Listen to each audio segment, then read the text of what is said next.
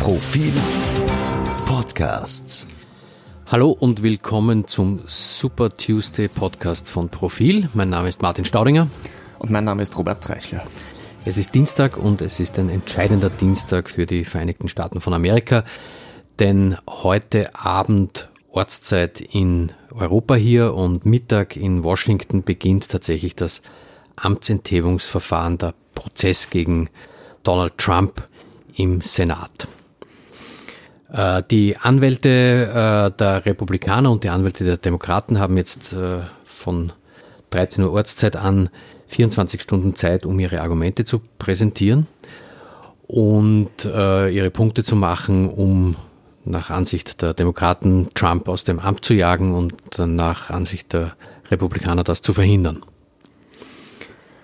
Ähm, es wird jetzt aber wahrscheinlich am Anfang nicht gleich wirklich zur Sache gehen, sondern in den ersten Stunden wird es vor allem um das Prozedere dieses Prozesses gehen. Und äh, der Großteil des Verfahrens spielt sich dann zu nachtschlafender Zeit ab, was sicher im Sinne der Republikaner ist. Das Prozedere ist ja nicht ganz simpel. Es ist nicht so, dass jeder seit Jahren weiß, wie so ein Impeachment abläuft, sondern es wird da ordentlich gestritten, oder? Ja, da gibt es natürlich äh, Auseinandersetzungen zwischen den beiden Parteien. Jede versucht, äh, das Verfahren so zu gestalten, dass es in ihrem Sinne ist. Ähm, die Demokraten hätten zum Beispiel gern, dass weitere Zeugen aufgerufen werden können, die noch nicht bekannt sind. Die Republikaner möchten das vermutlich gerne verhindern. Donald Trump hätte das Verfahren überhaupt gleich am liebsten abgesagt. Also er hat appelliert an den Senat, das Verfahren einfach zu dismissen, also ähm, fallen zu lassen. Das wollten dann die Republikaner aber auch wieder nicht, zumindest die moderaten Republikaner äh, haben schon darauf gedrungen, dass man sich die Argumente der Demokraten anhört, auch um den Eindruck zu vermeiden, dass man da äh, den Präsidenten zu leicht wegkommen lässt. Äh, die, die äh, Abgeordneten in den Vereinigten Staaten haben da schon eine gewisse Selbstachtung und Eigenständigkeit. Und das wird sich jetzt in den nächsten Stunden herausstellen, wie das genau abläuft. Es gibt ja zwei große Präzedenzfälle. Einer davon ist das Impeachment gegen Bill Clinton im Jahr 1999. Ähm, und man versucht sich da anzulehnen, aber die Republikaner versuchen doch, sich ein wenig Vorteile zu verschaffen. Etwa diese 24 Stunden, ähm, das steht nirgendwo, sondern das haben die sich jetzt ausgedacht. Tatsächlich waren es, ähm, äh, bei, bei Clinton waren es drei Tage. Äh, über die sich die, die Zeit erstreckt hat, äh, wo die, die Anklage dargelegt werden konnte und auch die Verteidigung. Jetzt sollen es jeweils 24 Stunden sein. Das heißt, die Republikaner versuchen das einfach möglichst klein zu halten. Bei Bill Clinton war es ja auch so, dass äh, die Ermittlungsergebnisse des Repräsentantenhauses eins zu eins automatisch vom Senat übernommen werden mussten, beziehungsweise der Senat musste die anerkennen. Das ist in diesem Fall äh, auch nicht so. Da haben die Republikaner schon äh, Sorge getragen, dass nicht einfach alles, was die, das Repräsentantenhaus jetzt zusammengetragen hat, auch ins Verfahren sozusagen Eingang findet. Jetzt müsste man aber wahrscheinlich, es ist ja doch schon einige Jahre her, das Bill Clinton-Verfahren kurz mal sagen, was da zur Erinnerung eigentlich los war. Sehr richtig. Äh, Bill Clinton äh, sollte seines Amtes als US-Präsident enthoben werden weil man ihm vorgeworfen hat, er habe vor einer Grand Jury äh, eine falsche Aussage getätigt und er habe in weiterer Folge versucht, die Justiz zu behindern bei der Aufklärung ähm, dieses, dieses Falls. Damals ging es darum, äh, dass Clinton von einer ehemaligen Mitarbeiterin von Paula Jones beschuldigt wurde eines sexuellen Übergriffs. Ähm, und Clinton hat in diesem Gerichtsverfahren ausgesagt, er habe niemals eine sexuelle Beziehung mit der Praktikantin im Weißen Haus, mit Monika Lewinsky gehabt. Das spielte also als, als im, im, im Zuge der Beweisaufnahme eine, eine Rolle in dem Verfahren Paula Jones gegen Bill Clinton. Und Clinton hat gesagt, ich hatte nie eine sexuelle Beziehung mit Monika Lewinsky. Ähm, dann kam Kenneth Starr ins Spiel.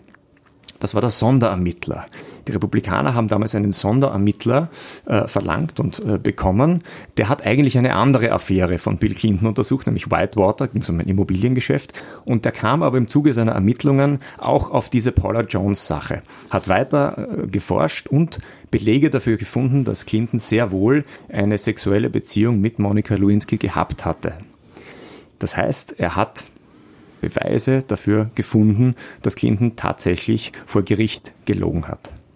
Ken Starr wurde ja damals als ganz, ganz verbissener Ankläger empfunden, kann ich mich erinnern. Also das war so wirklich der, der Kettenhund sozusagen der, der Republikaner, äh, der, der gewühlt hat und gegraben hat und, und immer weiter äh, versucht hat, der, diese, diese Geschichte aufzuklären. Und der auch viel, viel, tatsächlich viele Dinge zutage gefördert hat. Und jetzt schließt sich der Kreis, denn dieser selbe Kenneth Starr, der damals Beweise gegen den amtierenden US-Präsidenten Bill Clinton gesammelt hat, ist jetzt einer der Verteidiger des nun amtierenden US-Präsidenten Donald Trump. Ein älterer Herr inzwischen, 20 Jahre später, wir haben aber jetzt gerade nachgeschaut, hat sich eigentlich ganz gut gehalten, schaut noch relativ frisch aus. Ist Sonderermitteln hält offenbar fit. Hält fit und er ist auch kampfesmutig, äh, wie man so äh, den Medien entnehmen kann.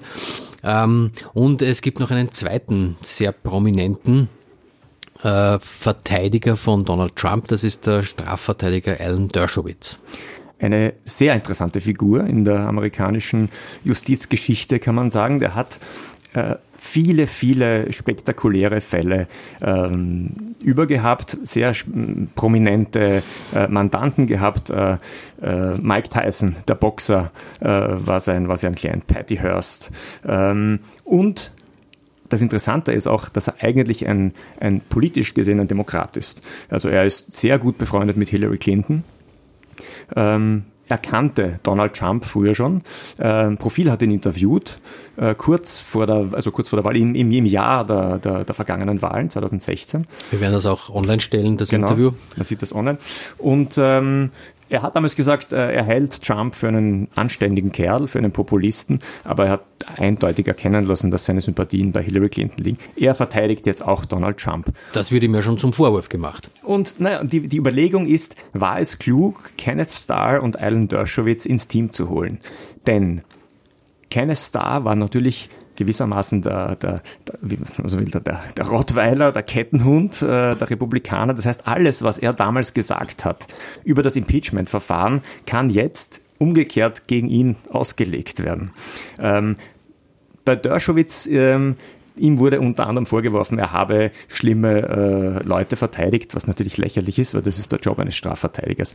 Gleichzeitig aber hat sich auch Dershowitz damals 98 vor dem äh, Impeachment gegen Clinton geäußert und hat zum Beispiel gesagt, man kann auch äh, Dinge anklagen im Zuge eines Impeachments, die nicht notwendigerweise ein strafrechtliches Delikt seien. Da geht es jetzt um den ersten Anklagepunkt gegen Trump, Abuse of Power, Machtmissbrauch. Das ist im Gesetz kein strafrechtlich vorgesehenes Delikt, aber es ist etwas, was im Impeachment einen Anklagepunkt sein kann. Das ist überhaupt ganz interessant, weil wir haben jetzt bis jetzt eigentlich immer gehört, die Anklagepunkte gegen Trump und die Argumentation der Demokraten. Wie argumentieren denn eigentlich die Verteidiger von Trump? Was sind deren Punkte? Die haben ein äh, langes Dokument vorgelegt und im Wesentlichen ist es hochinteressant. Sie bestreiten die Fakten nicht. Sie bestreiten nicht, dass Trump ähm, mit, dem, mit der Militärhilfe, die er der Ukraine zugesagt hat, dann zugewartet hat, dass er die verschoben hat.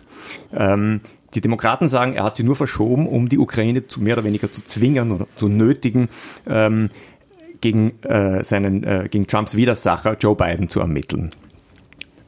Joe Biden, der Demok demokratische äh, Präsidentschaftskandidat, zumindest der, derjenige, der in, in Führung liegt.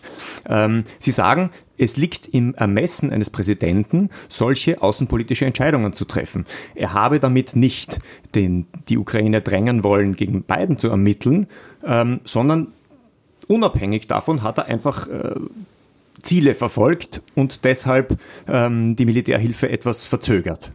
Ähm, außerdem sagen sie, äh, Ziele, die außerhalb seines äh, eigenen Interesses lagen. Ja, also ähm, er wollte die Korruption bekämpfen, er wollte, er wollte andere Länder dazu bekommen, dass sie auch Militärhilfe an die Ukraine liefern, etc. Also und, und die sagen, also wenn man jetzt einen Präsidenten wegen solcher Entscheidungen impeacht, dann würde das gewissermaßen die Verfassung sprengen und es würde einen Präsidenten so schwächen, dass er, dass zukünftige Präsidenten ihr Amt nicht mehr ähm, voll ausüben können. Ist das Impeachment-Verfahren jetzt eigentlich ein Prozess im eigentlichen Sinne? Wir erleben das jetzt, es hat viele Elemente eines rechtsstaatlichen Verfahrens. Äh, es gibt eine Verteidigung, es gibt eine Anklage, es gibt äh, Anklagepunkte, Zeugen, Beweise etc. Aber am Ende des Tages läuft das auf eine politische Beurteilung hinaus. Ähm, zum Vergleich, ähm, bei Bill Clinton wurde die Frage gestellt, hat er vor der Grand Jury eine Falschaussage getätigt? das hätte eigentlich jeder bejahen müssen. Er hatte Sex mit Monika Lewinsky. Jeder wusste das. Ähm, die Republikaner haben damals gesagt, diese Frage gilt es zu beantworten. Hat er eine Falschaussage getätigt, dann muss er verurteilt werden, dann muss er seines Amtes enthoben werden. Die Demokraten hingegen haben gemeint, es läuft auf eine ganz andere Frage hinaus, nämlich, das hat damals der, der Sprecher des Präsidenten, wenn man so will, vor dem, vor dem Verfahren gesagt, die Frage ist, würde es die Freiheiten des amerikanischen Volkes beeinträchtigen, wären die einem Risiko ausgesetzt, wenn Clinton im Amt bleibt? Diese Frage müssten sie be beantworten. Und deshalb haben damals alle demokratischen Senatoren mit Nein gestimmt, nein, er hat keine Falschaussage getätigt. Wohingegen die Republikaner 45 Republikaner gesagt haben, er hat eine Falschaussage getätigt, 10 haben gesagt, er hat keine Falschaussage getätigt. Ähm, das heißt, die Frage wird auch diesmal sein, äh, ganz simpel gesagt, hat er seine Macht missbraucht? Müsste man wahrscheinlich Ja sagen. Die Frage ist aber, hat er seine Macht in einem Ausmaß missbraucht, dass es unausweichlich macht, ihn aus dem Amt zu jagen? da werden die und deswegen werden die Republikaner mit aller, Wahrscheinlich aller Wahrscheinlichkeit nach sagen, nein, ähm, das ist, das reicht, das, was er getan hat, reicht nicht. Und die Demokraten werden sagen, alle Elemente, alle Beweise liegen auf dem Tisch. Er hat sein Amt missbraucht, er hat die Militärhilfe zurückgehalten, er hat den Präsidenten gedrängt, er hat dem ukrainischen Präsidenten in Aussicht gestellt ein Treffen, wenn er bloß gegen Biden ermittelt. Aber all das werden die Republikaner sagen, das reicht nicht. Und das Stimmungsbild in der Bevölkerung ist ja auch nicht ganz eindeutig. 51 äh, Prozent der US-Amerikaner sagen derzeit nach einer, Stud äh, nach einer Umfrage von CNN, dass der Senat Trump aus dem Amt entfernen sollte. 45 Prozent sind dagegen. Das ist aber nur eine Umfrage. Im Schnitt sind nicht ganz die Hälfte der Bevölkerung der Meinung, dass Trump äh, impeached werden soll, also wirklich aus dem Amt gejagt werden soll. Und das macht es natürlich für die Politiker jetzt auch nicht, äh, nicht so eindeutig, auf welche Seite sie sich lehnen sollen. Ne? Äh, an, den, an den Zustimmungs- und Ab Abneigungsraten von Trump hat sich in den vergangenen Tagen nicht viel geändert. Die sind immer bei knapp 53 Prozent, die Trump ablehnen und knapp 43 Prozent, die ihn weiterhin gut finden. Man, man kann sagen, es ist der Druck auf die republikanischen Senatoren, Trump zu verurteilen, einfach nicht groß nicht genug. Groß genug also genau, sie, sie, können, genau. sie können bei ihrer parteipolitischen Haltung bleiben, ohne, ohne jetzt ähm, desavouiert, sich selbst zu desavouieren und, und, und, und, und, und äh, als, als Verräter der Verfassung dazustehen. Aber interessante Ergebnisse gibt es in der äh, in den Umfragen zur Präsidentschaftswahl, also in den Umfragen in der Gesamtbevölkerung der einzelnen Staaten. Und da liegen jetzt interessanterweise in sehr vielen Staaten die demokratischen Kandidaten relativ klar vor Donald Trump. Die demokratischen Kandidaten, von denen noch nicht klar ist, wer es tatsächlich wird, aber alle oder fast alle in mehreren Staaten ganz klar vor Trump und interessanterweise auch in, den, in einigen der sogenannten Swing States. Also in Staaten, wo das Ergebnis äh, entweder bei den letzten Wahlen 2016 ganz knapp war oder die Demokraten äh, demokratische Staaten, die auf die Seite der Republikaner gekippt sind, die die Demokraten also wieder zurückholen möchten und, und sich Chancen darauf ausrechnen. Das ist zum Beispiel äh, Florida, das ist Nevada, Michigan und Wisconsin und da ist das Meinungsbild momentan recht klar auf Seiten der Demokraten Das heißt, das Rennen um die Präsidentschaft bleibt weiter spannend. Das heißt, man kann sagen, das Impeachment hätte zumindest diesen politischen positiven Effekt für die Demokraten, auch wenn sie Trump jetzt nicht mittels Abstimmung im Senat stürzen können.